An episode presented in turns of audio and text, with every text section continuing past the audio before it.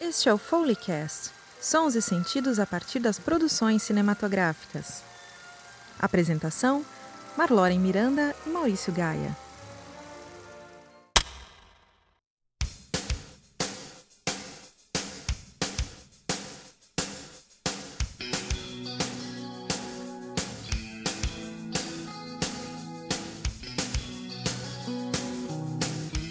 Olá, prezadíssimos ouvintes desse Foleycast. Eu sou Maurício Gaia.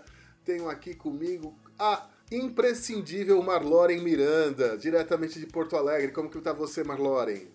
Tudo bem, Maurício? Agora com um pouco mais de calor, né? Porto Alegre tá começando a oscilar novamente o calor e o frio, mas tudo bem, vamos lidar mais. Porto Alegrense é um ser que tem que ter saúde, entendeu? Tem que ter saúde pra morar em Porto Alegre. Um dia faz zero graus, no outro faz 35, né? E assim vai, você tem que lidar com isso. É, E você, hoje Maurício, nós como é estamos tá? gravando no sábado.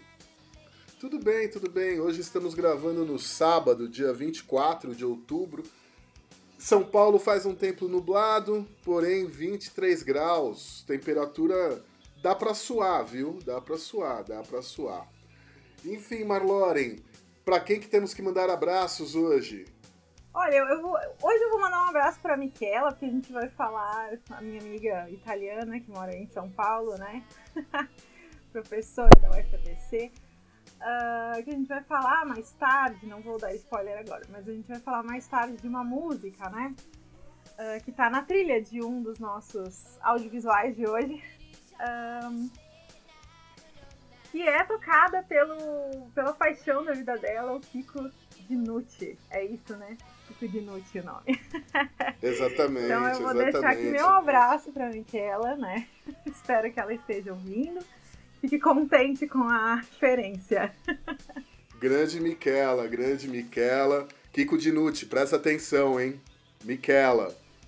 Ouve nós, Kiko, ouve nós. Marloren, é... bom, E você, Maurício, hoje você não quer mandar abraço pra ninguém? a gente selecionou aqui...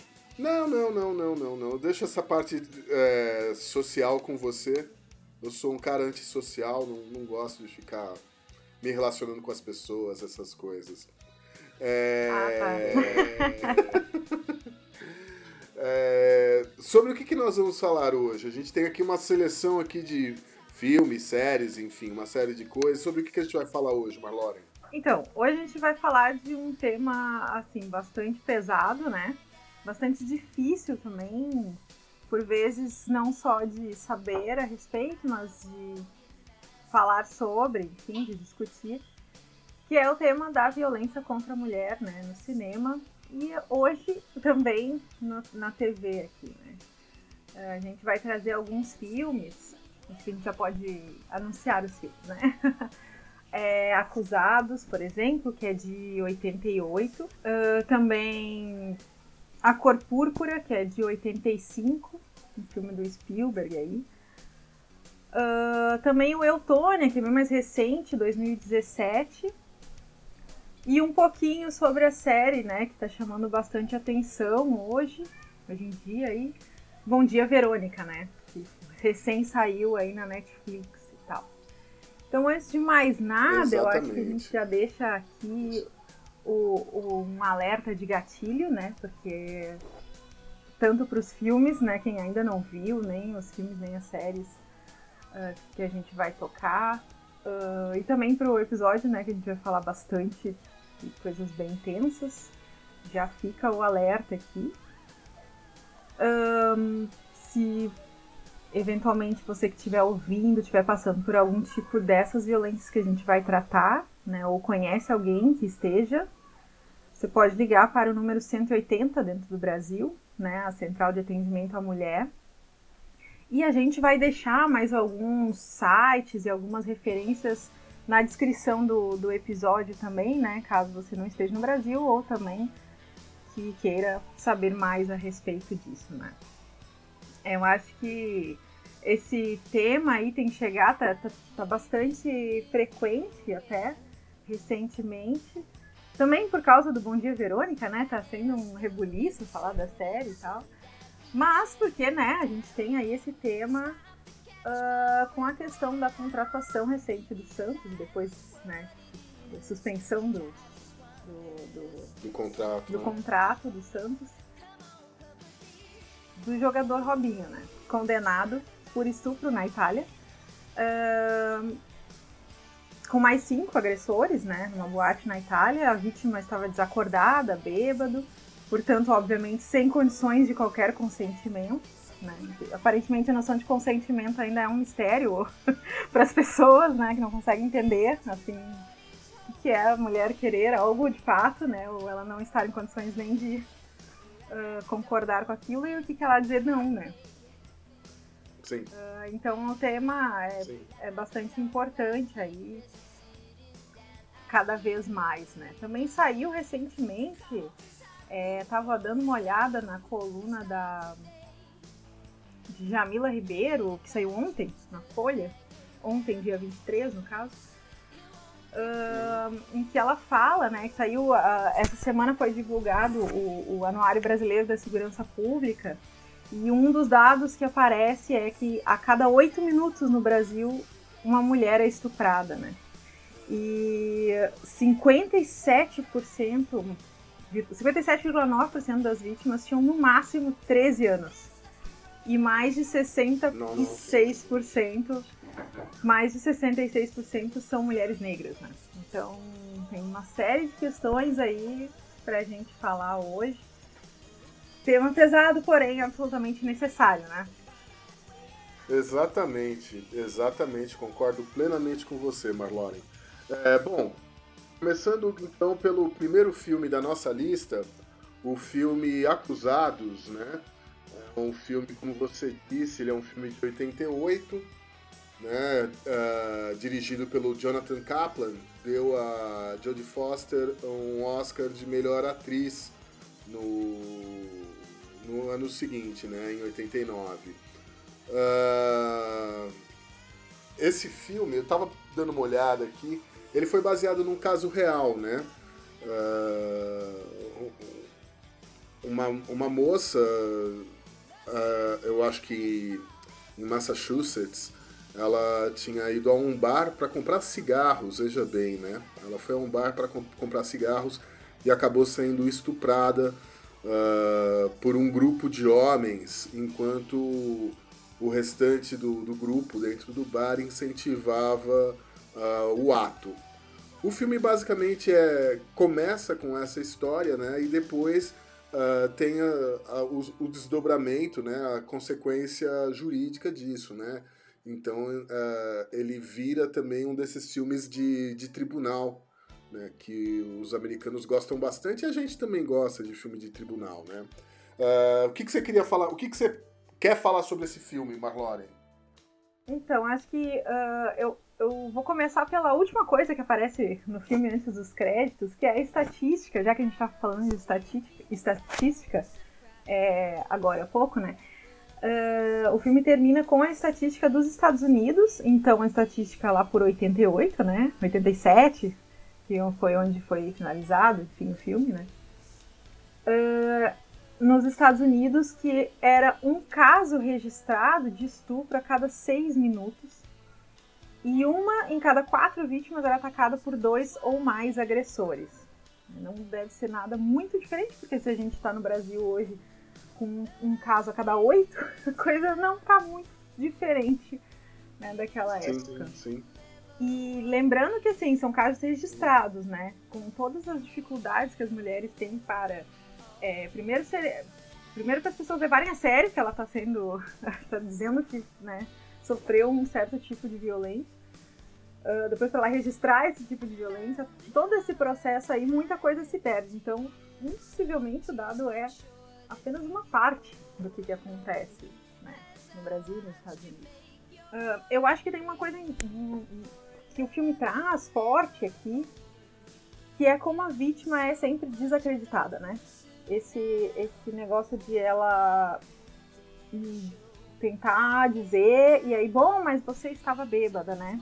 Que é um dos, uma das desculpas comuns aí. Você estava bêbada, você estava com a roupa X, você tava num bar, você flertou, então você queria. Mas agora não você venha reclamar. dançou de maneira. Você dançou dança, de maneira sensual. É, é incrível como.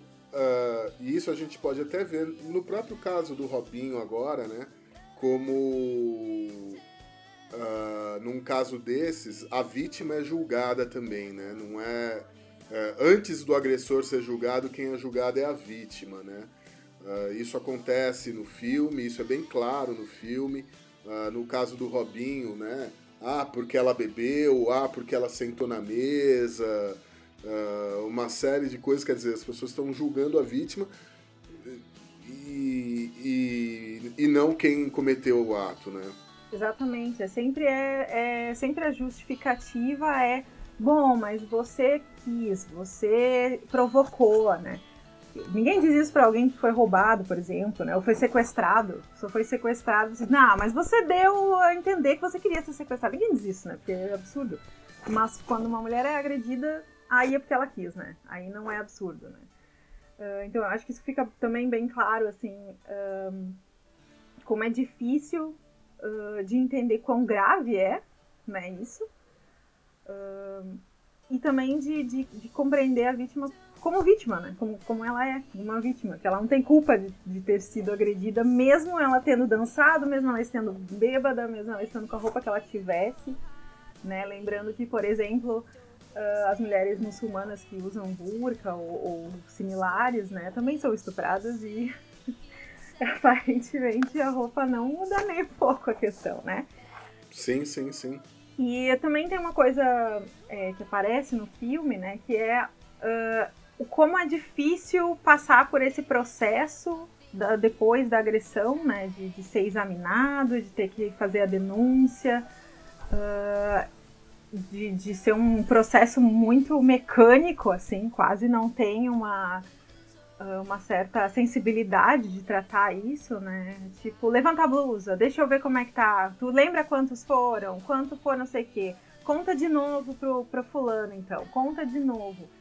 E isso é interessante, né? Tem uma outra série na Netflix, dá pra fazer um paralelo com isso, que chama Inacreditável. Acho que ela é do ano passado, 2019.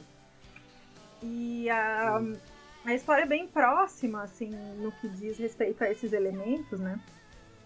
Ah, mas é uma, é uma menina, ah, um cara invade, né, a casa dela, estupra ela, e aí ela vai denunciar e ninguém acredita nela. E ela chega a ser, ser manipulada, né, a, força, a mudar o depoimento dela, né. Ah, dizendo que na verdade ela inventou, que não sei o que, depois ela é até proce- processada pelo Estado porque ela teria inventado o crime, enfim. Ah, e é isso, né? E ela passa. O primeiro episódio, especialmente, é muito pesado, assim. Ela passa. Ela tem que contar a história seis, sete vezes para pessoas diferentes, todas homens, em geral, né? As pessoas da. Em geral, não acreditam no que ela tá dizendo, porque eventualmente ela troca uma coisa pela outra. Uma hora ah, o cara entrou Uh, uma hora ela acordou e o cara tava lá, e outra hora ele tava lá com uma faca, então tem alguns elementos que ela troca, então, ah, então isso não aconteceu, você tá inventando. Apesar de todos os exames, né, demonstrar, tem, tem provas, tem fotos, tem, né, tem uma série de questões. No caso dela não tem fotos, né, mas em muitos casos tem, né, tem provas visuais. Uh, mas tem exames, enfim, comprovando que alguma coisa aconteceu. Mas aí, como ela tá abalada, obviamente, ela tá inventando, tá querendo chamar atenção, enfim. Né? Eu acho que isso fica é, bastante claro, esse despreparo de, de profissionais, em geral, de tratar desse assunto, né? De tratar de uma vítima dessa, é, desse tipo de crime. E essa coisa de não acreditar na palavra da mulher, né? Sempre é Uh, sempre tu tá inventando, tá louca, tu tá com algum outro problema, tá querendo chamar atenção, etc. Ou, né, tu pediu, tu, tu tava lá porque tu quis. Uh, bom, né, nessa série também, uh, toda a história, né, ela começa com essa menina prestando depoimento, passando por todas essas questões, depois tendo que retirar o depoimento, enfim. E aí, alguns anos depois, do outro lado do país, nos Estados Unidos, é, começam a ocorrer alguns outros é, alguns outros crimes de estupro. E uma investigadora começa a conectar, até meio sem querer, mas ela começa a ver que há conexões entre outros crimes, né? Então ela entra em contato com uma outra, delega uma outra delegacia, uma outra investigadora, e elas começam a trabalhar juntos, então, pra, pra enfim, ir atrás do cara, né? E aí elas começam a ver que, na verdade, esse cara tava andando por todo o país, assim, Uh, tem até um, um, momento em que elas descobrem que tem um manual é, sobre crimes de estupro que serve como um manual sobre como praticar estupro sem ser pego, né? Porque é, é uma faca de dois gumes, assim. Uh, que circula por aí, né? Porque a suspeita era que era alguém de dentro, né? Da, da própria polícia, enfim, ou que tinha ligações, enfim.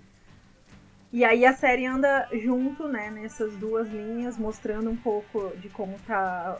como o, o, o, a vida daquela primeira menina se desenrola, né, naqueles anos. E hoje, digamos assim, né, 2011, se eu não me engano, é o hoje deles, né, o presente. Uhum. Um, como é que elas vão chegar né, a, a, conectar, então, esses dois casos, né? Esse, esse segundo caso que aparece, né? E os outros que vão aparecendo, e esse primeiro. A série é bem, assim, ela começa super pesada, ela é relativamente menos pesada perto do primeiro episódio. O primeiro episódio é uma bomba, assim, de um soco no estômago, né? Mas ela é muito boa e, e, e ela insiste nessa questão da, da vítima desacreditada, da mulher uh, que, que tem uma série de dificuldades para uh, denunciar, para registrar, para, enfim, ter justiça, né? Enfim, é bastante interessante, assim. E tem essas conexões com acusados, né? Também pela questão da lei, né? Da, da advogada, que no início também não acredita muito, né? Ela fecha um acordo, assim, com, os, com a com a defesa, né? Com, os, com, os, primeiros acusados. Com os né? primeiros né? acusados. E que inclusive saem sem a acusação de estupro, né? Eles se livram dessa sim, por causa sim, do acordo. Sim. E aí uh, o cara, um dos caras vai tirar uma onda ainda com a, com a guria depois, né? E, e aí ela vai, enfim, vai ela resiste, né? A, a nossa personagem principal, que é a Lily Foster, a Sarah Tobias, insiste e diz: não, né? não é possível que esses caras vão se livrar assim, né? Como assim? Eu sei muito bem o que aconteceu lá, todo mundo sabe o que aconteceu lá, né? Como assim? Uh, também é uma das coisas, né? A gente sabe muito bem o que, que aconteceu, todo mundo sabe muito bem o que aconteceu, mas ninguém fala sobre isso, né? Todo mundo sabe que, enfim, quando um não, cara e... assedia uma mulher, e... quando, quando um cara estupra uma mulher, é claro, sabe? Não é tão absurdo assim. Mas é, sempre tem essa coisa do. Ai, mas ele é um jovem de, de 22 anos que é, tem um futuro brilhante pela frente. A gente não vai manchar a vida dele com isso, né? Mas a da mulher, tudo bem. A da mulher pode manchar, não tem problema, né? Pois é, não, e, e assim, fica muito claro é, na cena em que, enfim, uh, um, um, frequentador do bar encontra com ela na rua depois e que, e que aí vai fazer um, um assédio moral, né, né, com relação a ela, o que que acontece depois, né? Uh, a vítima, ela continua sendo, continua sendo perseguida e atacada pelo crime que ela sofreu, né? Uh, ela se, se ela não se revoltasse com isso e não forçasse a, a promotora ela, a, a reabrir o caso, ela não conseguiria mais viver naquela cidade, né? Que foi o que aconteceu com a, com a, com a moça que inspirou esse caso, né? A, a, o nome dela é Cheryl, uh, Cheryl Araújo, né? ali onde aconteceu o caso era uma cidade com uma colônia portuguesa muito grande. Uh, todos os envolvidos uh, eram descendentes de portugueses, assim como ela. e que depois do, do julgamento, uh, em que os caras foram presos e tudo mais, ela passou a ser hostilizada pela cidade, pela comunidade, ela teve que sair de lá, ela teve que se mudar, porque, enfim, ela só tinha sido a vítima. Sim, tem uh, também um outro momento do filme que o, o um dos advogados uh, chefes né, do, do escritório fala para a advogada uh, algo que é bastante comum de a gente ouvir enquanto mulher, né? independente da, da, situação que a gente esteja. quando ela insiste né, em. Bom, então eu vou atrás, vou, vou querer abrir um processo contra o crime, então, de incitação né, ao estupro, porque teve gente incitando, teve gente, enfim, um, promovendo aquilo, né? E aí é uma forma de reconhecer que houve o crime também, né? E aí ele diz para ela alguma coisa tipo: se você perder, vai parecer que é um incompetente, né? Porque a guria tava, enfim, bêbada, ela tava no bar, ela tava sozinha, não sei o quê. Tem, tem tudo para tu perder, né? Olha só. Então, se tu perder, tu vai parecer incompetente, mas se tu ganhar, tu vai parecer uma, uma puta vingativa, sabe? Uma cretina, enfim. Dos dois jeitos tu perde. Parece que é uma sentença Sim. já prévia, né? Bom, tem uma outra coisa que é bem interessante, que é uma, é uma pauta também comum, discutida, né? Que aparece também no filme. Logo no início do filme, uh, a primeira cena, né? Tem a, o filme foca no bar, né? O The Mills, se eu não me engano. E aí foca uh, na Sarah correndo e tal, pedindo ajuda, né? E tem um cara no telefone uh, ligando para emergência, né? Dizendo o que, que, tinha acontecido, né? Olha, a menina sendo estuprada e tal. E aí, uh, mais tarde no filme, esse cara retorna, né? a advogada vai atrás dele e tal. E, bom, num primeiro momento, ele sabia o que estava acontecendo, né? Ele ligou para emergência e tal, ok, foi difícil, mas ele aceitou, né, depor. Daí ele vai visitar o amigo, né, que é um dos estupradores, que tá na cadeia, não acusado de estupro, né, mas tá lá cumprindo pena, enfim. E aí a outra, né, o, o acordo e aí uh, o cara diz, nossa, mas você sabe o que vai acontecer comigo, né? Se, se você depor, vou, eles vão passar de nove meses para cinco anos, vai ser muito pior, meu futuro e não sei o quê. E aí o cara dá pra trás, né? Tipo, ele não vou então denunciar. Não vou dizer, eu não lembro o que, que aconteceu. E aí uh, ele vai lá falar com a advogada, né? Dizendo que não vai mais. E aí ele conversa com a Sara em um certo momento, né? E ela diz assim: Poxa, o seu melhor amigo é um cara genial, mas eu sou uma puta desgraçada que foi estuprada na tua frente, e, né? Tudo bem. E aí, tudo bem. Né? Tipo. E aí ela pergunta pra ele: Tu tá com medo? E ele diz: Sim. Ela, tudo bem, eu também tô. E aí ele vai depor.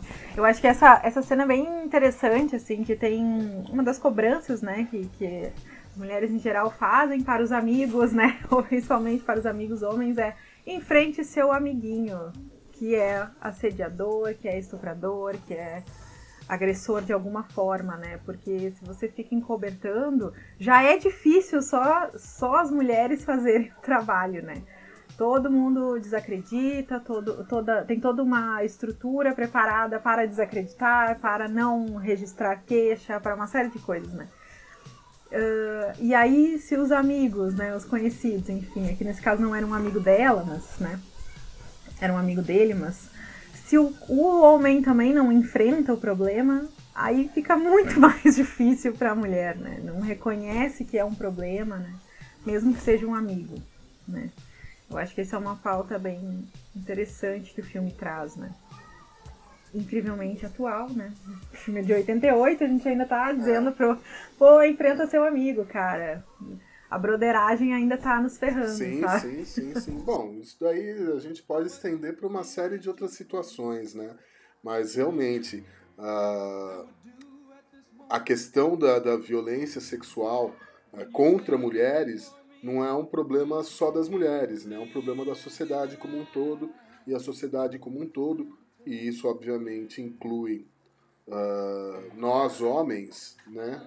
Uh, temos que que, que, que enfrentar essa situação de uh, discutir abertamente, inclusive entre, entre a broderagem essas coisas, né?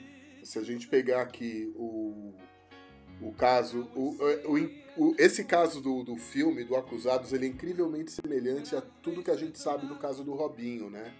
Porque uh, no caso do Robinho tem um cara que viu, né? Ou que pelo menos sabia que era o, músico lá, uh, onde uh, em, em cujo camarim as coisas aconteceram.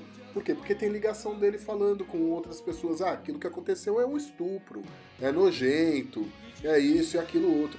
Ele sabia. Mas ao contrário do, do Kenneth Joyce, do filme, ele em juízo ele foi lá e, e falou que não viu nada, que não sabia de nada. Mas uh, ele sabia. Né? Ele sabia. E era um grupo de brasileiros, então e tava o Robinho lá, então com certeza, não sei se ele era amigo do Robinho, mas conversar com o Robinho ele deve ter conversado. Porque, né, os caras foram no camarim dele fazer o negócio. Exatamente. Né? Uh, enfim, é, é, um caso uh, incrivelmente semelhante, né? E com certeza uh, não é ao acaso, né? Porque devem existir muitos outros casos parecidos com esse, né? se a gente pegar e falar, sei lá, dentro do universo do rock, né? Se a gente pegar as histórias do Led Zeppelin, por exemplo, né? Black Sabbath. As, coisas, as coisas que eles faziam e tudo mais, é, se a gente olhar com olhos. Uh, sem, sem, sem aquela romantização do, ah, do astro do rock e tudo mais, são todos casos muito semelhantes, muito semelhantes, muito semelhantes mesmo. E a gente, bom, acho que a gente podia falar rapidamente, embora eh, o, o acusado, o acusados, né, uh, ele não tenha uma uma trilha sonora marcante, né? Uh, eu até pesquisei aqui, um álbum com oito músicas, uh, a maior parte, duas delas da Gina Shock, que eu realmente, embora o nome dela seja chocante, eu não lembro dela. Exato. mas, mas, mas, tem um, um, uma música do Johnny Winter aqui, né, Mojo Boogie, que, que enfim, que inclusive encerra a trilha sonora do filme, né?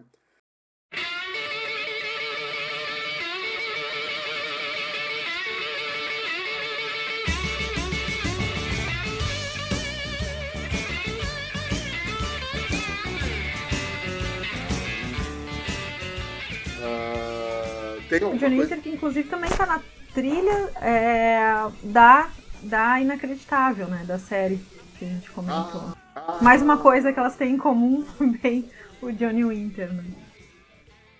Pois é, pois é, pois é. Como eu não vi o Inacreditável, eu não tava nem sabendo dessa coincidência. Uh, enfim, a gente tem aí uh, esse filme e essa série inacreditável. Por falar em série, Marloren, a gente tem uma série aí que também tá dando o que falar aqui no Brasil, né? Que é o Bom Dia Verônica. Uh, foi você que me falou dessa série. Uh, assim, realmente, se a gente fez o alerta de gatilho para o assunto, essa série merece vários alertas. Eu vi dois episódios, eu até comentei com você que teve uma sequência lá que eu peguei e achei melhor fechar o olho, entendeu? Eu falei, não, não quero ver isso.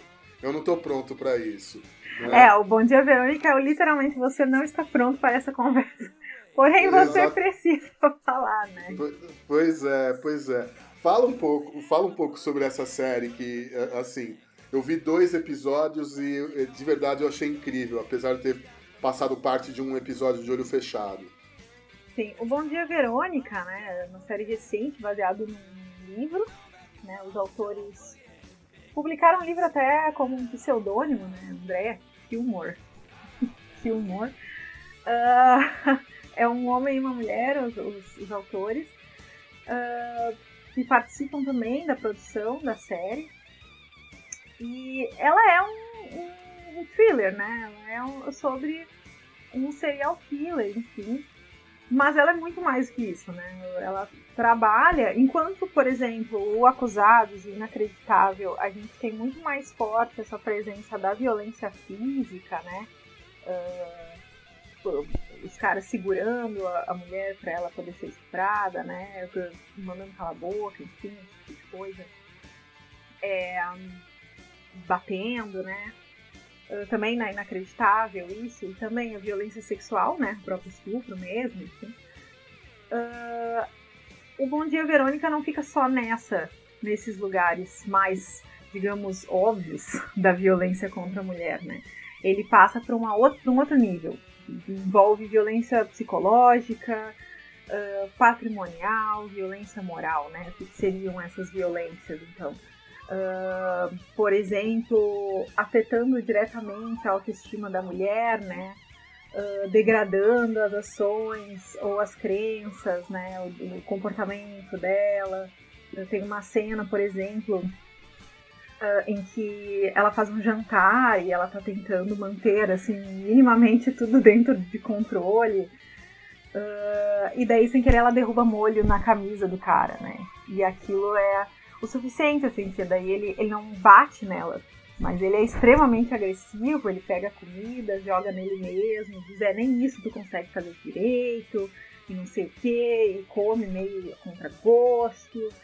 Rasga a camisa. Rasga a camisa, então esse, esse é um outro patamar, digamos assim, de violência, né?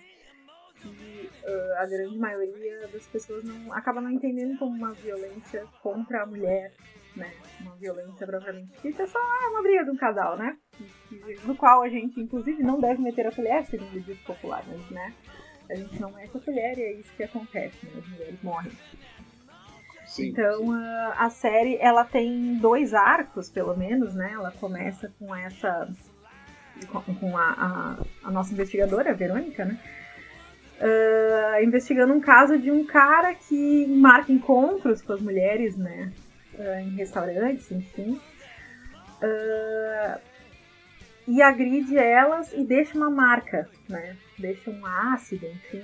Elas tomam alguma bebida e tal, e aí fica uh, a marca de um ácido na boca, né? Então, essa questão da marca é bem interessante, assim, né? Que geralmente algumas marcas podem ser visíveis, mas outras não, né?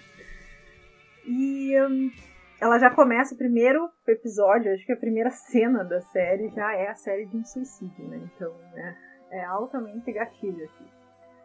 E aí a gente tem esse outro arco que uh, tem a Camila Morgado e o Eduardo Moscovitz, que estão simplesmente sensacionais, né? Eu acho que eu nunca vi o Eduardo Moscovitz tão bem no papel.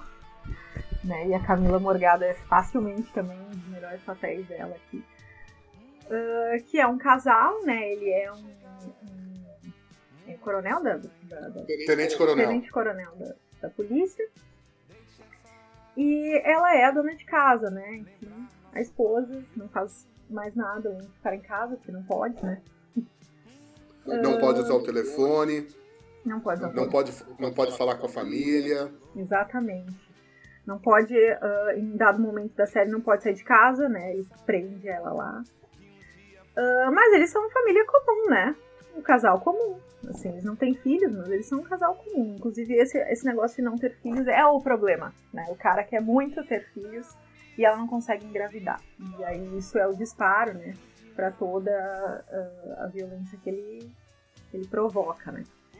E aí acontece que esse nosso tenente, coronel da polícia, é o nosso assassino, né? Não é o mordomo, é o tenente da polícia. e o que, que ele faz, né? Ele, ele, uh, ele seleciona, ele obriga ela a participar do crime também, outra forma de, de, de violência, né? Uh, obriga ela a, a, selecionar alguma mulher que venha do Maranhão, que a origem dele também é do Maranhão, enfim, uh, na rodoviária e leva ele, elas seguidamente para um sítio, né? Onde ele faz muitas, muitas coisas com elas. né? Muitas coisas bem intensas, assim. E obriga ela a ver, né? Por um, é, é, então, é, foi essa parte que eu não vi, por exemplo. É, exatamente. É muito, é muito forte mesmo. Uh, até uh, é interessante porque no final, é, no Acusados a gente ainda não tem essa ideia de disparador de gatilho, né? Forte, como tem hoje, por exemplo. Mas no Acusados a gente tem a cena do estupro, né? No final do filme, né? Sim, no, de, no depoimento do, do Ken.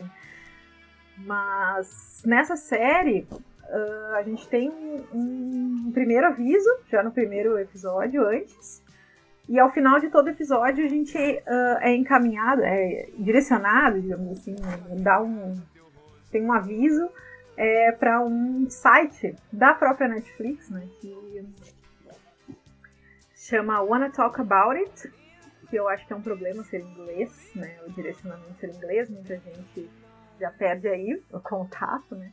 Mas o site está todo em português, é, ele, é, ele varia a cada lugar onde a Netflix atua, ele tem sua própria versão, com informações, maiores informações, não só sobre violência contra a mulher, mas outros tipos, né? Uh, o próprio suicídio, como foi o caso da, do 13 Reasons Why, teve todo aquele problema de a Netflix não, não ter uma preocupação com a questão do gatilho, então acho que imagino que tenha surgido daí a ideia, né? Uh, então tem lá maiores informações sobre suicídio, violências, estupro, abusos de uma série de questões, automutilação, etc, né? Que é wannatalkabout.com, né? Exatamente, ponto .com. Quando você clica lá, ele já deve reconhecer o IP e já joga direto para a versão em português, português é, brasileiro, né? Português do Brasil. É, e aí já tem vários sites lá, vários números, né? Tem várias informações relevantes aí para cada caso, enfim. Não é diferente com o Bom Dia Verônica, né? Sim.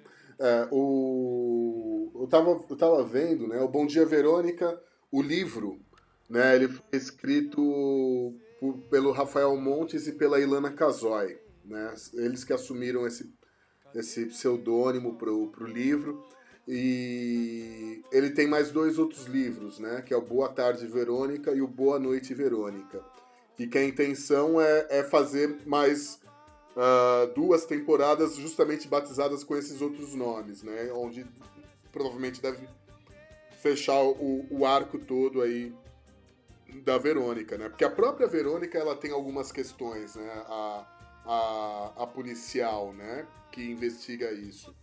Que tem uma questão familiar, que o, o pai matou a mãe, né? Uh, e que isso também é um é, é, é um motivador para ela se envolver diretamente nesses casos, porque assim o que você vê uh, no filme é que na verdade ela ela ultrapassa né, as, as, as funções do cargo dela para tentar resolver essas coisas, né? Porque ela, ela não é uma investigadora, né? Ela é uma escrivã da polícia, né?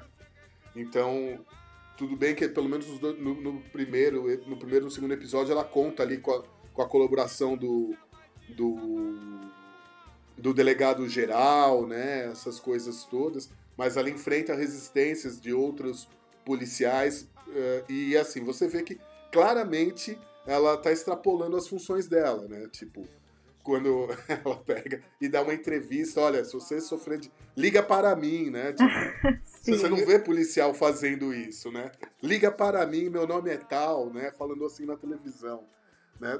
Mas enfim, tudo bem, é ficção, a gente entende, senão não tem história também. Se for tudo muito levado a ferro e fogo, também a coisa não, não vira, né? Claro. Mas é interessante, né? Porque justamente esse, esse falar dela, né? De mostrar que tem um, tem um lugar para onde você pode ligar, como a gente disse no início do, do programa, esse lugar é o 180, né? Tem um lugar para onde você pode ligar. Dizer isso já, já é a, a, a, outra personagem da Camila Morgado, que é a, a Janete. Janete, tá vendo TV. Né? E aí ela liga. Né? Quando ela consegue, né? Quando o marido sai de casa, enfim, uma série de questões lá, dá um jeito e ela liga. Né? E aí uh, começa a se chegar próximo desses outros filmes, né? Mas sim, é bem sim. interessante que o delegado, em em dado momento, diz pra Verônica, né? A dica é para de dar entrevista pra TV, né? Tipo, cala a boca, sabe? E o cala a boca que a gente escuta sempre, né? É sempre quando a mulher vai falar sobre o assunto, cala a boca, não fala, não tem que dizer nada, não tem que, enfim, tem que ir pra TV, não tem que falar disso ah, no jornal, etc, né? Você chegou a ver a série essa temporada inteira, Marloren? Sim, vi a temporada inteira. Ela tem vários, vários outros pontos, assim, bem interessantes. Claro, ela cai ah, na questão da, é, da corrupção da, da própria polícia, né? Uma série de, de questões que tem a ver também com, com a ideia de, de investigações, né? Não é à toa que o serial killer é um policial, né? Militar, como que se age para encobrir esse negócio, enfim. Ah, mas eu, eu acho que é interessante como também ela traz, de novo, né, esse problema da dificuldade de denunciar, e aí como é uma série brasileira, né, a dificuldade de denunciar isso no Brasil, né, porque as delegacias em gerais não estão preparadas para ouvir essas mulheres nessa condição, né, como, como não estavam preparadas lá no inacreditável, como não estavam preparadas lá no acusados, né, as delegacias ouvem e, e já saem julgando a vítima, né? O que, que essa mulher queria no restaurante? Tava ligando lá no, no aplicativo de encontro? Por que que, ah, também, né? Não tá se aguentando ficar sozinha, tem que procurar macho, não sei o que. Tipo, e daí, né? Como Sim. assim, né? Isso já é um primeiro, a primeira coisa que acontece. Então, e isso cada vez mais impede as mulheres de denunciar, né? Como a gente comentou antes. né? Além ah, de toda a burocracia, enfim, é traumático para uma mulher ter que se colocar nessa situação, porque em geral ela não é acolhida, né? E, hum, e também ah, isso contribui pra gente, aquele, aquilo que a gente falou no início, né? É, para não registrarem todos os casos de violência que acontecem, né? Porque muitas mulheres se sentem completamente desmotivadas de ligar. E algumas, como é o caso da Janete, nem sempre conseguem, né? Porque o marido não deixa ligar, né? Não deixa ir na delegacia, imagina a Janete na delegacia, denunciar o marido, que é policial militar, né? Nem, nem de jeito nenhum, né? Sim. Então, ah, não tem preparo para esse tipo de coisa, porque ah, o interessante da série é mostrar como a coisa é não é um som desconhecido, né? Como era no caso ah, do inacreditável do acusado, né? É o marido, né? Sim, sim, sim. É, Casos aí que é, é- é de dentro da família. E como é que tu denuncia alguém de dentro da tua própria família? Sem sofrer as consequências, né? Contra a mulher, ainda pior. é. Isso que a gente ainda não chegou na questão do aborto, né? Pra ter a Damares, a Damares pra, pra, pra falar aqui com a gente, né? Qualquer dia a gente pode convidar ela, né, pra vir. não. Nesse dia você fica sozinha com ela, Não, não, Marlon, não, não, não, não, não quero essa mulher perto de mim, nem amarrada. Nesse dia eu vou ter que levar a minha avó pra aula de jiu-jitsu. Não quero essa mulher nem amarrada. Né? Essa mulher tá Ai. fora da curva da conversa aqui. Pois é, pois é. É, o, o, o Verônica, eles lançaram uma playlist curtinha, né? Playlist de preguiçoso, né? Netflix, poxa, vocês podiam ter caprichado um pouquinho mais. Podia, né? É, mas realmente é uma pena que essa playlist da, da- que a Netflix colocou no, na- no Spotify tenha somente sete, oito músicas, porque a trilha sonora original, né, que foi criada para a série, é, eu achei ela bem interessante. Ela foi feita pelo Dado Vila Lobos e pelo Roberto Schilling. Ah, e me chamou a atenção principalmente porque assim a guitarra do Dado, ah, a forma como aparece ali, ah, mais pesada, abusa- abusando da distorção, ela fica bem diferente de tudo que a gente escutou o Dado Vila Lobos em, em seus outros trabalhos, seja com Legião Urbana, seja em participações com outros artistas e tudo mais, né? É um negócio mais pesado, mais denso, coisa que, assim, é, que o tema da série requer mesmo, né? É uma coisa que, enfim, não dá pra ficar colocando delay flanger ali na, na- na guitarra, né? Tem que ser um negócio mais pesado. E essa trilha tem, tem uma versão de índios também, né? No final. Tem cabeça de dinossauro. Sim. Mas eu acho que o melhor é o tema da Elsa, né? Maria da, da Vila Matilde, né? E tem um subtítulo, porque se, da, se a da Penha é brava, imagina a da Vila Matilde. Aí fazendo uma referência com a Maria da Penha, né? Que, que tem, aí sim, tem a guitarra de Kiko Dinucci, certo, Miquela? Certo, Miquela? que é uma música, já começa aí falando do 180, né? A gente vai repetir várias vezes aqui, 180. Mas é uma música, uma letra maravilhosa, né? Assim, e é interessante que a Elza Soares cante, né? E aí a gente faz mais uma conexão aqui, né? Elza Soares que passou por dois casamentos no qual ela também era agredida, né? Um deles com um jogador de futebol. Com Garrincha, né? Exatamente. Uh, mas é interessante como a letra da música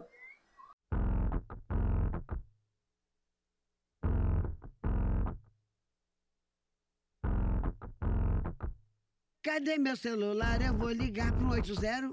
Vou entregar teu nome e explicar meu endereço. Aqui você não entra mais, eu digo que não te conheço. E jogo água Co fervendo uh, se você Coloca a mulher aturar. numa posição diferente da que a gente está acostumado né, a ver. Não como submissa, mas dizendo: olha, você vai se arrepender, né? Uh, eu vou te denunciar. E se tu tentar, eu vou uh, jogar água fervendo. Eu vou dizer que eu não te conheço, enfim. Uh, e coloca também o marido numa posição de passar uma certa vergonha, né? Que geralmente é a, é a vergonha da vítima, né? Nesses casos. Então coloca sim, sim. A, vergonha onde tem que estar, né? No agressor, né? Eu quero ver você pular, você correr na frente dos vizinhos, né? É você sim. que tem que passar vergonha, não eu, né? Eu tô sendo agredida, não, né?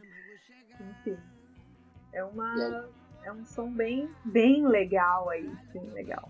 É uma música composta pelo Douglas Germano, que é, é embora ele não seja um, um, um, artista jovem, né? Ele é um nome que despontou aí com mais força nos últimos 3, 4 anos no cenário da música independente aqui de São Paulo.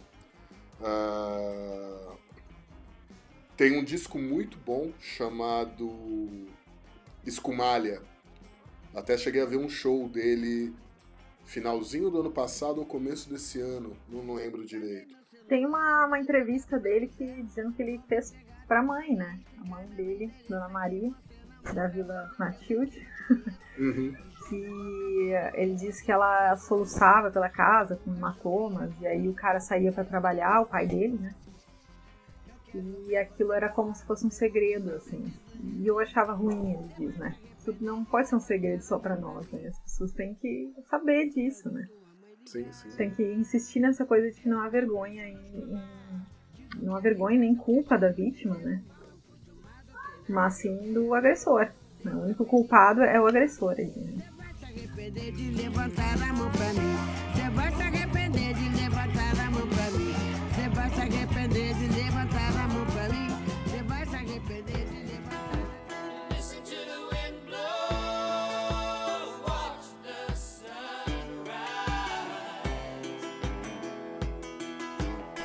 Bom, esses elementos eles também aparecem em outros dois filmes, né?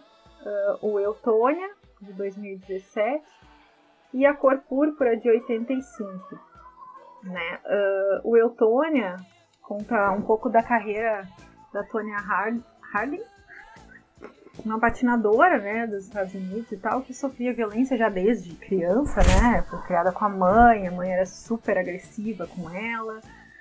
Uh, chamando isso de amor, né? Tem essa questão muito forte no filme, assim, o que, que a gente ensina como sendo amor, né? Que ela depois acaba reproduzindo, de certo modo, com o marido, né? Que também agride ela. Então ela entende que isto, que agredir ela faz parte, entendeu? Da, da coisa toda, né? Em algum momento ela comenta isso também no filme, né? Da onde será que eu tirei, né? Esse cara batendo em mim pra mãe, né? Que é uma coisa que é legal também no, no Bom Dia Verônica, uh, que é que tipo de história a gente conta, né, as crianças, né? E no primeiro episódio já a Verônica está contando uh, histórias de um livro chamado Histórias de Dinar para Garotas Rebeldes, né? Uh, a câmera foca bem no livro, assim. E, e, depois eles ainda comentam lá pelas tantas uh, que uma das histórias, a história que é contada para as mulheres desde criança, né, é a história do príncipe encantado, né, o homem que virá e salvará a gente de todos os nossos problemas, que a gente é simplesmente incapaz de fazer algo por nós mesmas, né.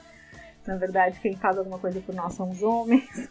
Então é uma história que ainda nos mantém é, subalterna, né, vulnerável, enfim, como se a gente não tivesse capacidade de fazer algo por si, né? Então, é, eu acho que esse, essa história que a, que a Tônia vive e, conta, né, constantemente na própria vida, também tem um pouco disso, né, de ter sido ensinada a, a entender violência como algo normal, né, dentro do relacionamento. Faz parte. Tem casais que brigam, tá tudo certo, entendeu? E assim, bom, uma coisa é ter uma discussão, assim, mental, né? Outra coisa é, é agredir dessas várias formas, né? não só fisicamente. Né? Não, não, é que assim, a violência é tão presente né, na vida dela que no final do filme, quando, uh, enfim, ela é obrigada a abandonar a patinação artística, né? Ela vai virar boxeadora, né?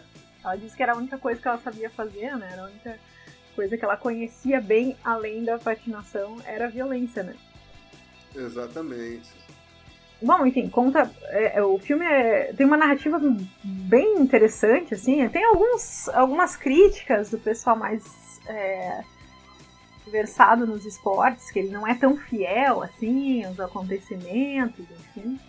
Mas eu acho que o filme é, é bastante interessante com esses recortes. Ele mistura um, um mockumentary com, com cenas, né? É, assim, tem uma parte de documentário, tem uma parte que é o filme, tem vários momentos que, assim, né? Tem o lance da quarta parede, que eles pegam eles, né, no meio da cena, eles olham para a câmera e falam alguma coisa. Uh, isso acontece com o marido, isso acontece com a Tônia, isso acontece com a Lavona, né? Que é a mãe da Tônia. Uh, Ela ganhou é, o Oscar nesse, né? Oi? A Net Benning, não é? Ai, eu não lembro, hein? Agora peraí, peraí, peraí. Vamos, vamos, vamos lá. Uh, Oscar de é, melhor atriz é, coadjuvante. Foi, foi me, melhor atriz coadjuvante. É a Annette Bening, né? Não, não. Jenny. Calma aí, deixa eu pegar o nome dela. Alison Jenny. Alison Jenny. Alison Jenny, exatamente. Que faz o papel da mãe né? Ela acabou ganhando o Oscar de melhor atriz coadjuvante. Lembro muito por alto desse caso, né? Uh, o, o, caso da Tônia, para quem não sabe, né, o caso da Tônia Harding é um caso real. A Tônia ela fazia parte da equipe de patinação artística dos Estados Unidos e foi e se envolveu, né?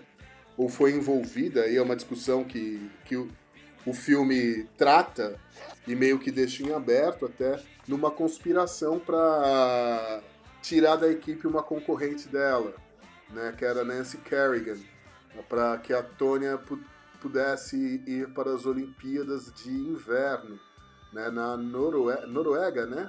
Lillehammer é Noruega, né? Uh, em 1994. Então, uh, na verdade, aqui no Brasil, na época, Uh, esse assunto foi pouco falado, até porque uh, na época não existia TV a cabo, né? Então não existiam os canais esportivos que passavam tudo quanto era esporte, então a gente não ligava para a Olimpíada de Inverno.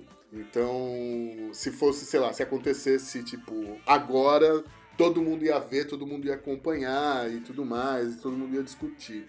Mas existe toda uma, uma discussão também, além desse caso, né, que foi um caso que teve uma repercussão lá nos Estados Unidos grande e tudo mais, que, que também, assim, é, você vê todo o, o ambiente, e, uh, e não o ambiente familiar em que a Tônia vive, mas sim o ambiente social, né, uh, que é muito parecido com os acusados. Uh, tem uma hora que a Tônia fala, né? Ah, porque a gente é white trash mesmo, sabe? É um bando de caipira, um bando de roceiro, né? Um bando de gente é, rude, né? De maus modos, né? E isso é comum tanto no Acusados como no, no Eutônia.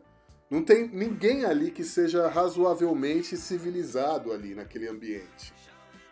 Absolutamente ninguém né? Assim, dentro do que você vê no ambiente ali da onde ela mora, né? Talvez a única pessoa mais civilizada fosse a instrutora de, de patinação dela, né? Que assim, você vê que ela é aristocrata, né? Tem um marido que era o advogado que no final vai defender a Tônia das, das acusações da, da agressão contra a Nancy Kerrigan e tudo mais, né? Ah, é um filme que eu gostei, gostei bastante. Eu, eu tinha visto no cinema o filme, uh, apesar de todas essas, essas questões uh, que são difíceis, que são duras de, de, se, de se abordar, né? De violência doméstica, né? De agressão e tudo mais, tentativa de homicídio, porque chega uma hora que o marido tenta realmente matar a, a Tônia tem algumas passagens engraçadas, né? Exatamente, exatamente. Ele equilibra, assim, com uma, um sarcasmo, né? Sim, sim, sim. Em geral, essa...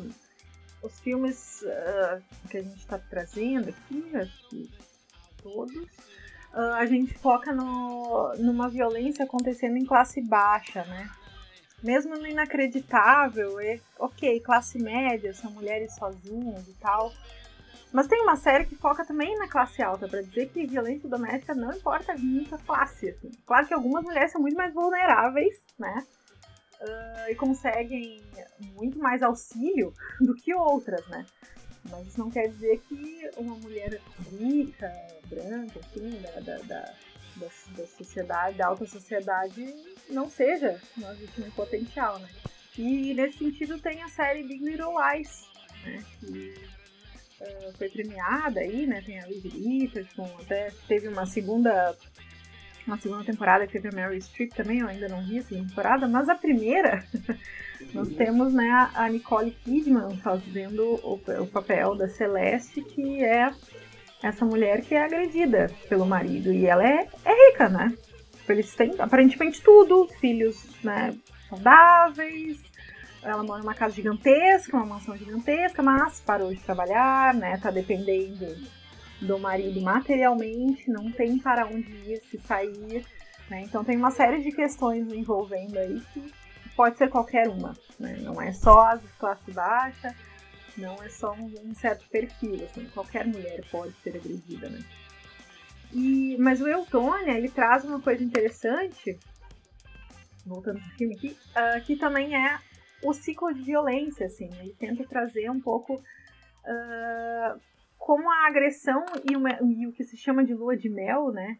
Elas se alternam uh, e, e, sempre de um, um, passando de um para outro, né? Uh, ele continua agredindo ela, mas tem momentos em que ele se mostra efetivamente arrependido, ele se mostra com remorso, compra presente, enfim, né? Tem toda essa coisa de se mostrar arrependido, né?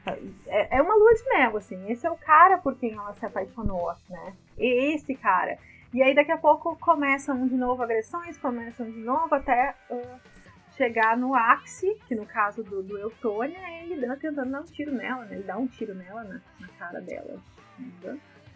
É, é, na verdade o tiro pega no carro e, e, e volta na, na, na cabeça ah, dela, né?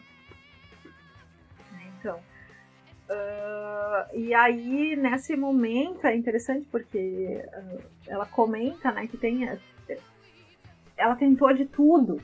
Né? Ela ligava para as autoridades todo dia, de, reportando: oh, o cara tá me agredindo, o cara tá me agredindo. E aí não adiantava. E tem ordem de restrição. O cara não pode vir, não pode ficar aqui, sabe? Tu tem uma ordem de restrição de 100 metros, não pode chegar a 100 metros de mim. Não interessa. Ele entrou, invadiu a casa dele e pegou ela pelo braço e tu vai vir comigo agora. Né? E aí, divórcio e tudo, nada adianta, né? Até ela apontar, até ele apontar uma arma para ela, enfim, depois ele ainda ameaça se matar, né? Tem uma série de questões que estão sempre retornando, né? Foi uma certa sorte, assim, né? A, a Tônia não morreu, né? Que não acontece com algumas mulheres, né? As mulheres morrem nessa questão. Né? Então também é importante identificar esse ciclo, né? Uh, esse retorno constante dessas agressões que passam por uma, uh, uma lua de mel entre elas, assim, né? E é interessante porque nessa cena eles estão entrando no carro, né? E eles estão. O policial para eles, né? E aí ela fala, pô, tinha duas armas no carro, tem álcool no banco de trás, garrafa de cerveja, enfim, tem sangue, mas a polícia deixou eu. E a polícia deixou eu voltar pra ele, né? E aí ela fala, e é por isso que eu não confio nas autoridades, né? E aí, bom, como é que uma mulher vai confiar nas autoridades? Nem, nem com as provas, né? Só estando ali, a, a todas as claras, ainda é. Ainda tem que voltar pra casa, né? Pro, me, pro mesma casa onde está o agressor, etc. trilha sonora incrível, divertidíssima, né? Ah, com vários, vários, vários hits, né? Tem, pô, tem ah, Barracuda, né? Com Heart, tem ZZ Top, tem Supertramp, Doris Day, Laura Branigan, ah, Cliff Richards. É divertidíssimo a, a trilha sonora, é ótima, né? E, e a trilha sonora serve, inclu- inclusive, pra, ah, serve para inclusive mostrar um pouco como que era o temperamento da, da, da Tônia perante não só o esporte no que ela praticava, mas perante o mundo, né? Porque o que, que, o que, que acontecia dela enquanto, enquanto patinadora, né? Ao contrário das outras patinadoras que tinham movimentos delicados, suaves, que faziam suas apresentações ah, com músicas, né? mais voltadas à música clássica e tudo mais, né? Música erudita, alguns temas mais, mais, mais suaves. Ela se apresentava tocando ZZ Top e com uma coreografia mais agressiva e tudo mais, né? Só no final do filme, né? Quando ela já, já tá se preparando lá, quando ela, ela percebe que para ser aceita é, como ah, uma, ah, uma atleta olímpica, para poder ter a, a segunda chance dela na, na, na, na, na, profissão, na carreira, é que ela muda, inclusive, não só a forma de se apresentar, mas também a trilha sonora. Quando ela tá ah, se apresentando lá em, em Lillehammer, ela tá fazendo, sabe, tocando a música que todas as outras patinadoras tocam. Né? Ela não colocou, sei lá, Rage Against the Machine, entendeu? Que acho que teria mais a ver com a personalidade dela, inclusive. Sim. Mas enfim, ah, a coisa, a coisa, ah, ela tenta, né? E a trilha sonora acaba mostrando isso dessa de uma maneira bem, bem clara. Essa é como que ela tenta se adaptar a um, a um meio que na verdade é um ambiente que, que não queria ela. Ninguém queria ela dentro daquele ambiente, né? Ela se apresentava e os juízes não davam as notas ah, compatíveis com a apresentação dela, porque assim, a sua roupa é isso, porque você é aquilo, porque você não sabe se comportar, né? Ela tinha, ela teve que lutar contra todo, tudo isso para conseguir ah, disputar ah, uma Olimpíada, por exemplo. Sim, ela é interessante, tem uma parte também eh, que ela, ela pergunta, tá, mas por que, que eu não posso representar, né? Por que eu não posso ir para os jogos? E aí o- um dos caras diz, você representa a América, só que você não tem uma família americana, você não é o American Dream, né? E você se recusa a jogar o jogo. Né? E, e é isso, né? E aí a Tônia era alguém que estava fazendo algo inédito na patinação, que é o salto triplo lá. Como é que é o nome do salto? Você lembra? Triple Axel. Esse aí. Que ninguém nunca tinha feito. Sabe? Tipo, ela é a óbvia, a escolha óbvia, né, pra isso. E, não, mas é que daí tem todo o jogo. Claro que o, Robinho pode representar, né, o Brasil, o Neymar pode representar o Brasil. Mas a Tony Harding não pode representar os Estados Unidos da América. Né, porque ela não tem a família. é, não joga o jogo, né? É, é difícil, é difícil, é difícil. Mas ela, ela é uma personagem interessantíssima, né? Eu tô olhando aqui ah, o perfil da, da, da Tonya Harding é, hoje, né? Ela não, não, adota mais esse nome, né? Harding, ela adotou o nome do marido, né? Tonya Maxine Price. E em, em 2018 ela ficou em terceiro lugar na versão norte-americana do Dançando com as Estrelas. Olha só. Olha só. É, é, ela tá, continua, continua. Ela não pode patinar, mas dançando ela continua dançando, né? Enfim. Exatamente. Enfim. Exatamente.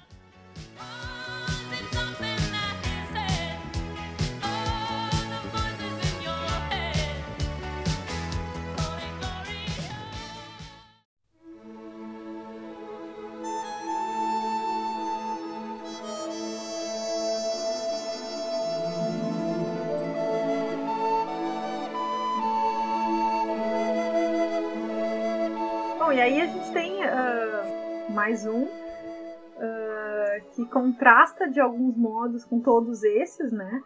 Que é o A Cor Púrpura, né? baseado num livro homônimo da Alice Walker, é, adaptado para o cinema pelo é, Spielberg, né? O filme foi super é, premiado também. Se eu não me engano, é a primeira, primeira, primeiro filme da Whoopi Goldberg. Também tem o, o Danny Glover. Danny Glover, tem a Oprah Winfrey também, né? Tem um elenco grande, né, dentro do filme, né, do da, da Púrpura. E, uh, bom, é uma família negra, né, no sul dos Estados Unidos, né, uh, no início do século XX, também uma família pobre, mas negra né, ao contrário das outras, das outras, dos outros filmes que a gente comentou.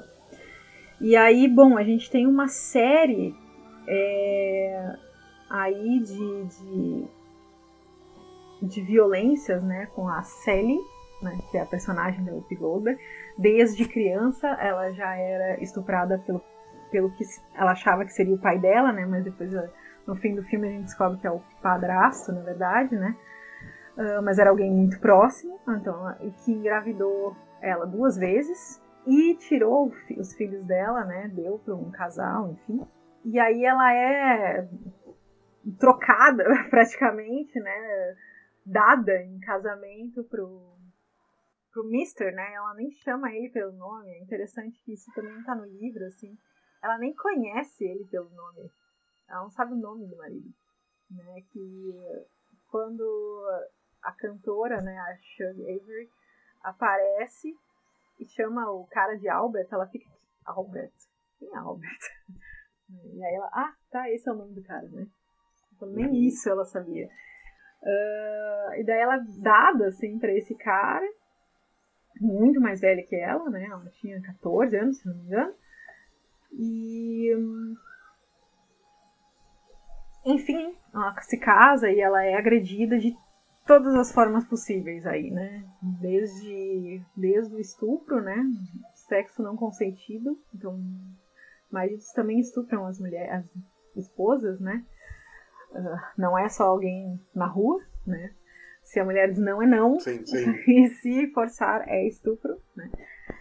Uh, e ela tem também é, muito forte, muito, assim, fácil de identificar, né, a questão da violência patrimonial, né. Uh, o marido simplesmente não mostra mais as cartas da irmã para ela, né. Ele impede ela de ver a família, de saber notícias, mas ele toma as cartas dela, né, omite esses documentos, né, que eram dela, uh, da Cilly durante mais ou menos 30 anos, né? Eu acho que é o, é o tempo do filme, assim. Uhum. Além, claro, da, dos outros tipos, né? Que a gente já comentou aqui.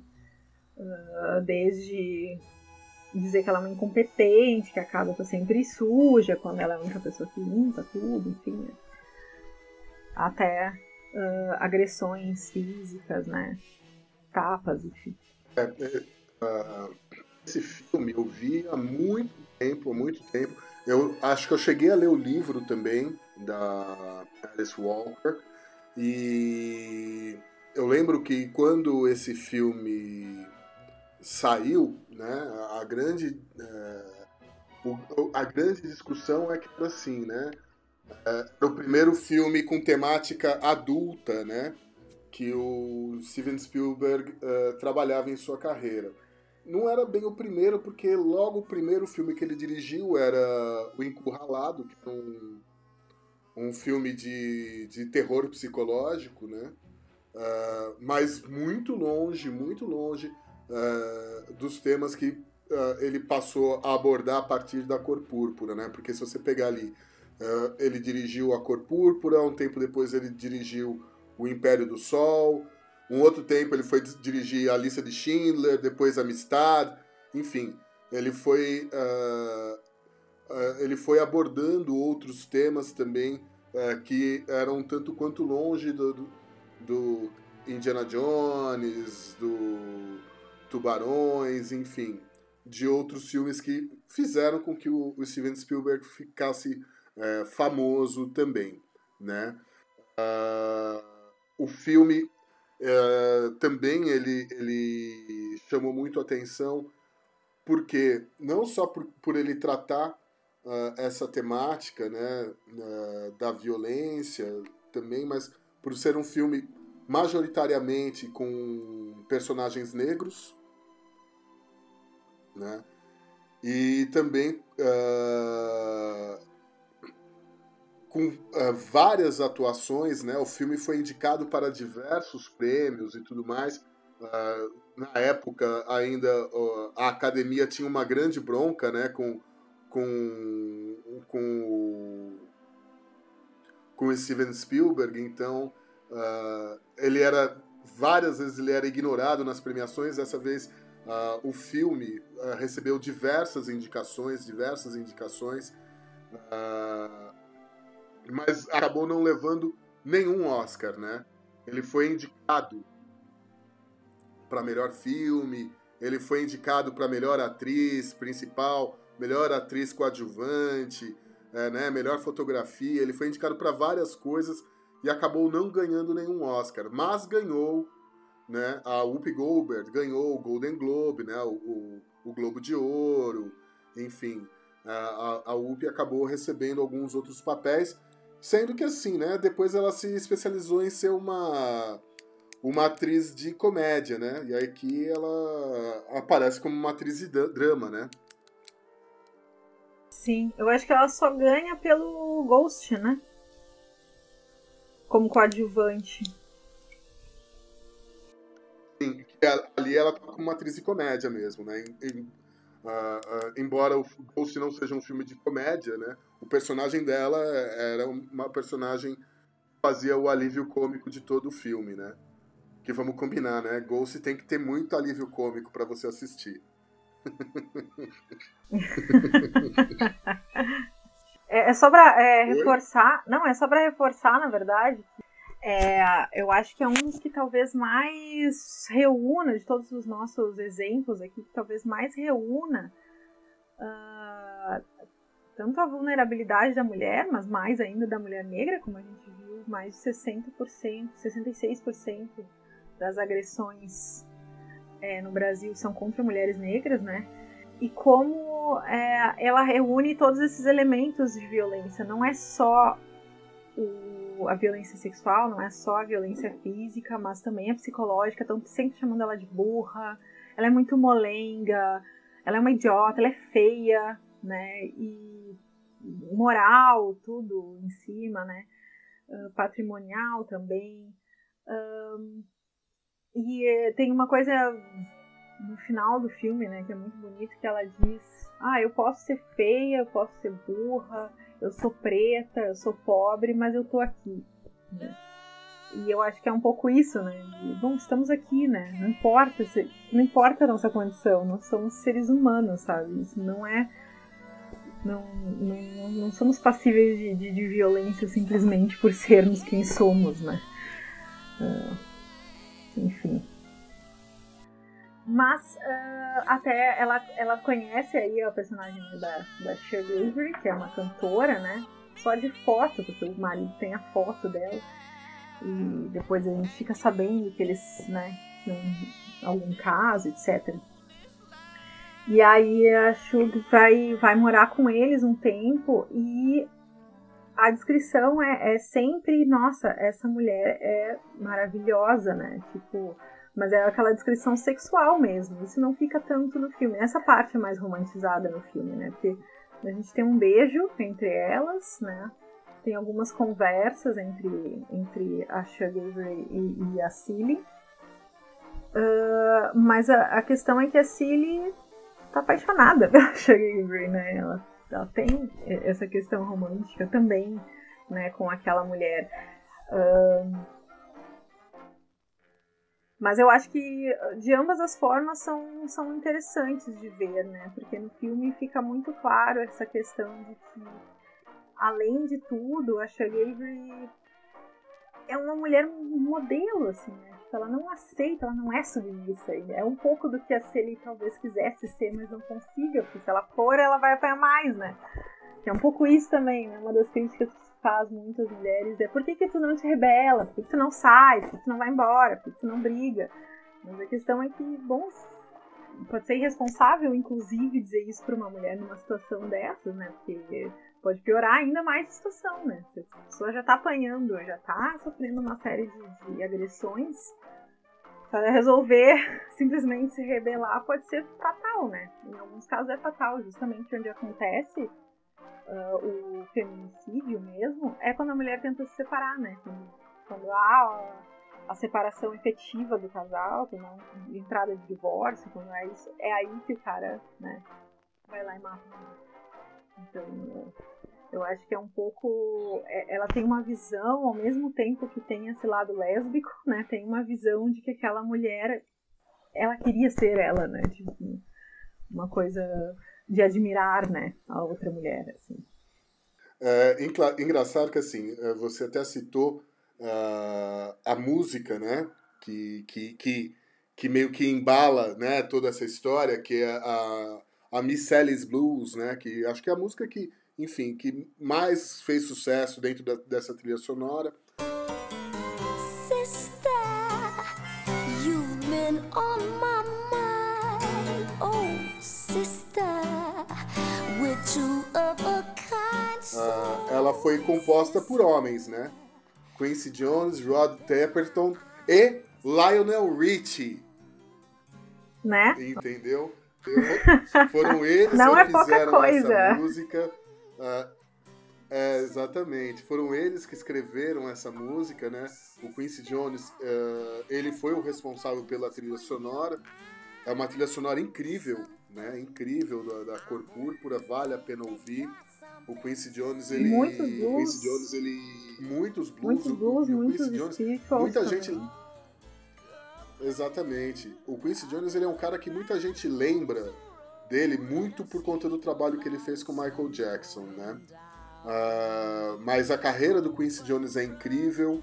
Ele, com menos de 18 anos de idade, ele era arranjador da orquestra do Count Basie né? Com uh, 20 e poucos anos, ele era o maestro da orquestra enquanto eles estavam excursionando só com Frank Sinatra. Né? A história do Quincy é incrível, tem um documentário na Netflix também, uh, que é muito bom. E aí tem essa trilha sonora que ele traz aí na cor púrpura, que é demais mesmo. Uh, vale a pena ouvir, é bem interessante. E sabe que me lembrou toda essa história que você estava falando agora, da relação, é, da questão, né? Da, da, da mulher sair de casa e por que, que eu vou sair, porque, enfim, né? Uh, por conta da violência. Me lembrou de um outro filme que a gente até poderia ter colocado aqui nessa lista também, que é a, a biopic sobre a, a Tina Turner, né? Ah, verdade, verdade. Que, que a, a Tina Turner ela tem um, ela viveu, né, enfim, em um ambiente de violência durante boa parte da vida dela, mesmo antes dela se casar, antes dela conhecer o, o, o, o Ike Turner, com quem ela, enfim, começou a carreira artística e eles foram casados durante muito tempo. E o Ike era um cara extremamente violento, né? Tudo, todo esse pacote, né? De, de assédio, de violência patrimonial uh, e de uh, violência física e tudo mais, uh, ele fez, né? e a Tina Turner, quando ela saiu desse casamento, ela literalmente ela saiu sem nada. Né? Ela, ela, saiu desse casamento só com a roupa do corpo. E foi e, e, a partir daí que ela reconstruiu a carreira, né? E se tudo bem, hoje a Tina ela já está aposentada, né? Ela já tem acho que mais de 80 anos de idade, está morando lá na Suíça, até abandonou a cidadania americana, ela não quer mais ser norte-americana mais, né? Uh, mas ela reconstruiu a carreira dela, né? Virou uma atriz de uma atriz, uma atriz também, né? Que ela fez filmes também, né? Mas ela virou uma artista de, de primeiríssima ponta, né? Fazendo shows em estádios e tudo mais. Mas ela teve que se libertar de todo esse ciclo de violência para que ela pudesse, enfim, uh, não só uh, virar né, a grande artista que ela se tornou, exercer o potencial dela uh, em toda a sua plenitude, mas também viver a sua vida em toda a sua plenitude. Né? Ela, e ela teve muita coragem em fazer isso, essa que é a verdade. Porque, enfim, ela, ela, ela corria risco realmente de, de morrer, né? Sim, sim. Que é o risco que, enfim, todas correm, né?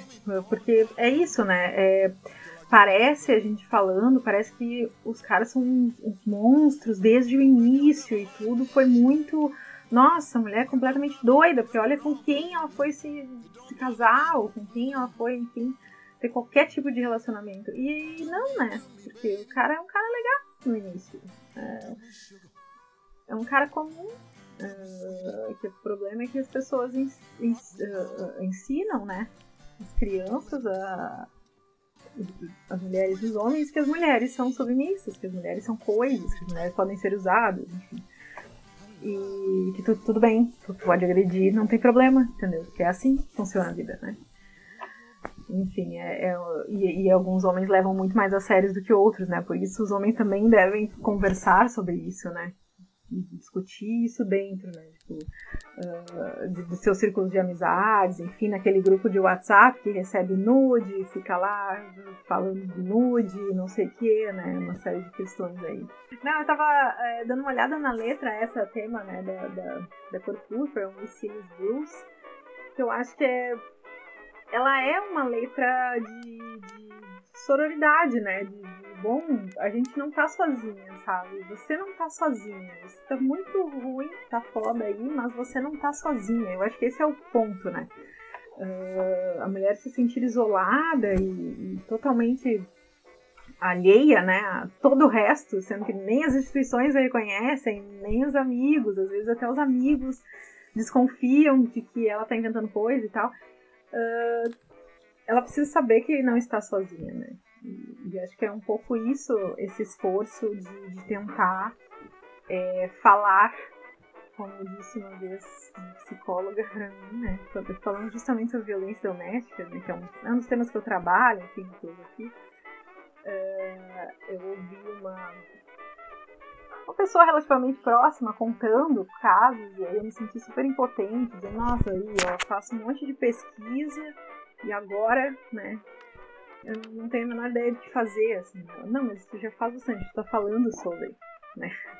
Falar sobre é importante, né? dar, as, e dar informações, dizer que não há, as pessoas não estão sozinhas, né? Esse é o ponto. É. E acho que é, é o que dá para fazer aqui, é, pelo menos até agora, é falar, né? Então a gente tá falando. Exatamente. Exatamente. É importante falar, é importante denunciar, né? Você, homem, se você souber o que o amiguinho fez merda, né? Não acoberte.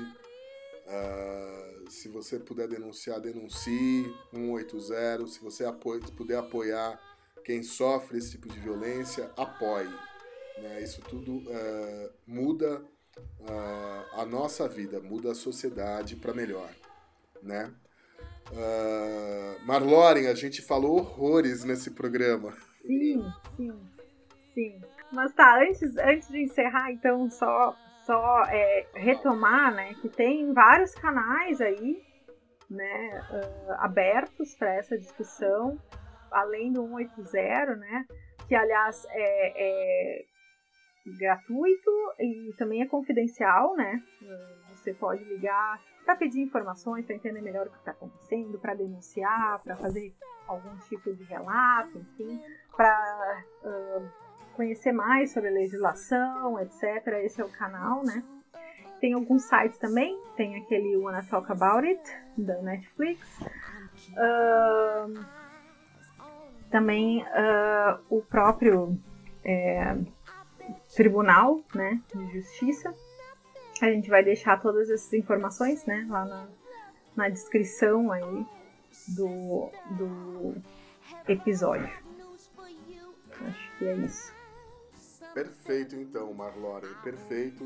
Uh, eu acho que é fundamental mesmo a gente, enfim, poder falar sobre esse assunto e poder trazer isso aqui também para o Foleycast.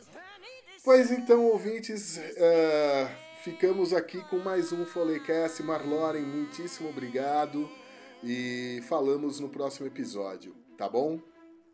Tá bom, muito obrigada, né? Espero que tenham gostado desse episódio, apesar de ser pesado, altamente necessário aí para discutir.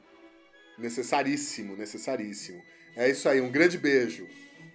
Beijo para vocês, beijos ouvintes. Até a próxima.